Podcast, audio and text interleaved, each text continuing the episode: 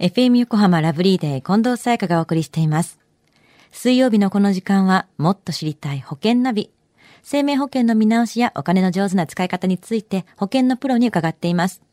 保険見直し相談、保険ナビのアドバイザー中亀照久さんです。よろしくお願いします。はい、よろしくお願いいたします。さあ、先月もっと知りたい保険ナビセミナーを開催しました。今週も参加者の声を交えながらセミナーの様子をお届けしていきます。まずは参加者の方にどんな話が参考になったのか聞いてみました。そうですあの保険の転換 ですかねまあ一般的な出てこないあの名称らしいですけど、まあ、そういうのがとてもああそういうふうな運用するんだなというのが気になりましたね。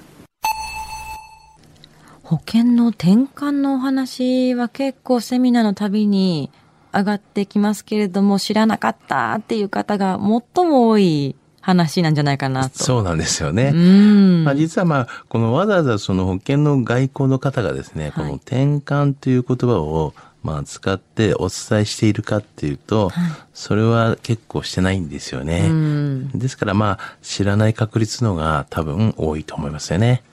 保険の転換っていうのを初めて聞いたという方に向けて、セミナーで中亀さんがどんな話をされたのか聞いてみましょ定期付き就寝保険って言って、10年間だったら10年間。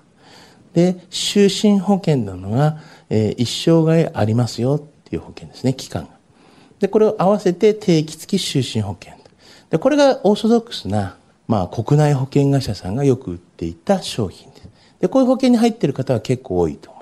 ます。3500万円の保証がありますよと。まあ、一応例ですからね。まあ、3000万円の定期と500万円の収支保険。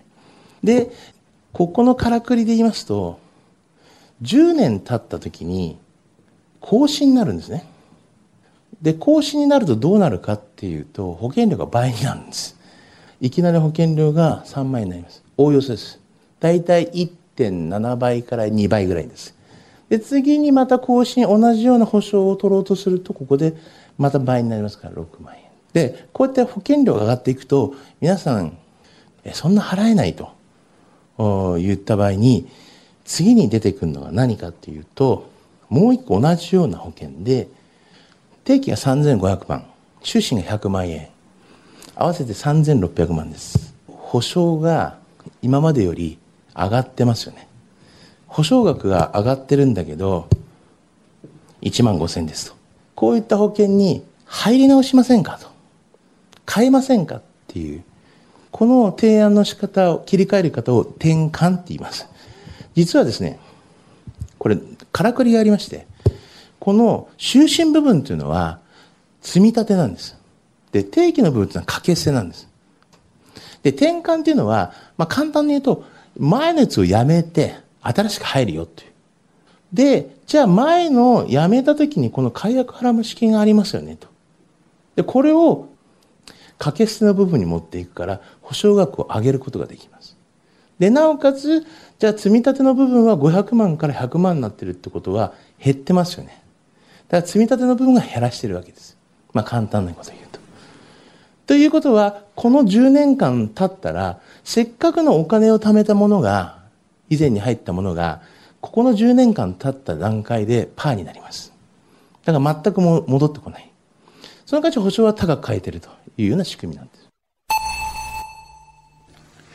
さあ、この期間が決まっている定期付き就寝保険っていうのに入ってる方は多いんですかね？そうですよね。あの、まあ、保険加入のですね、全体から言っても、まあ、多分6割から7割ぐらいは、半分以上はい。あの、こういう保険に入っていると思いますね。こういう言い方を知らしないから知らない。そうなんですよねうん。大体この外国の方って、あの、保険の商品名でうん販売しているので、お客さんの方もそういった定期的就寝保険っていうのは分からず、わからない。これ、あれですか、やっぱ更新がありますよっていう風なのが一番簡単に見極められる方法ですか？まあ、もともとがですね、あの、外交の方が更新があるものだというふうに言っているので、はい。入る方も更新があるものしかないと思っている人も結構多いと思いますよね。この転換っていう、まあ、提案された時に、どうしたらいいのかっていうことの一例ですけどね。はい。まあ、あの、新しく変えちゃうっていう形になると損する場合もありますし、一度その入ってる保険を一回払い済みにして、で、後のものを一回目踏みした方がいいっていう場合もありますし、逆にあとは就寝保険の部分を、まあ残しつつ、定期の部分をまあ減額して、保険料をまあ大体抑えていくとかそういうケースバイケースにはなりますけど、そういった形でこう考えていった方が、まだいいんではないかなというふうに思いますよね。まあいろんなやり方はあるけれども、それ自体もわからないっていう方は、絶対中上さんに相談すると、いろいろ教えてくれますね。まあ、やり方と、あと、まあね、その状況によりますけどね。うんはい。払い済みにする方法っていうのは、いわゆる定期っていうので更新されるから、はいちょっと高すぎて無理だなっていう方が、まあまあ絶望しないでくださいと。ね一旦もうここで払うのは止めて、はい塩漬けにするみたいなことですよね。まあ、就寝部分の、こう、溜まった部分を、まあ、一応ある程度の就寝保険を買い取るっていう形になるので、保険料は払わないんだけども、そこの就寝部分の、あ保証が、もうずっとありますよっていう形になりますよね。で、運用もその先もされますから。今まで払ってきたものがありますからね。そうですよね。うん。うん。でそれはそれでこう置いとけばいいっていうことで、新たな提案されているものを、まあちゃんと目踏みしていった方がいいとは思うんですよね。うん、なるほど。まあ時代に合ったものが出てくるわけではありますからね。そうですよね。いいものが出てくるんであれば、今あるものを例えば払い済みにしてっていうアイデアもあるんですね。そういうことですね。さあ今日の話を聞いて興味を持った方、もっと知りたい保険ナビセミナーに参加してみませんか？?11 月16日土曜日午後1時から港未来 FM 横浜で行います。中亀さんの保険見直しに役立つ話、しっかり聞けて、希望者は保険の個別相談も受けられます。参加は無料です。私、近藤沙耶香も参加します。応募は FM 横浜のホームページからどうぞ。締め切りは11月3日までです。さあ、中亀さん、今回のこういった転換の話も詳しくしてくださるんですよね。そうですよね。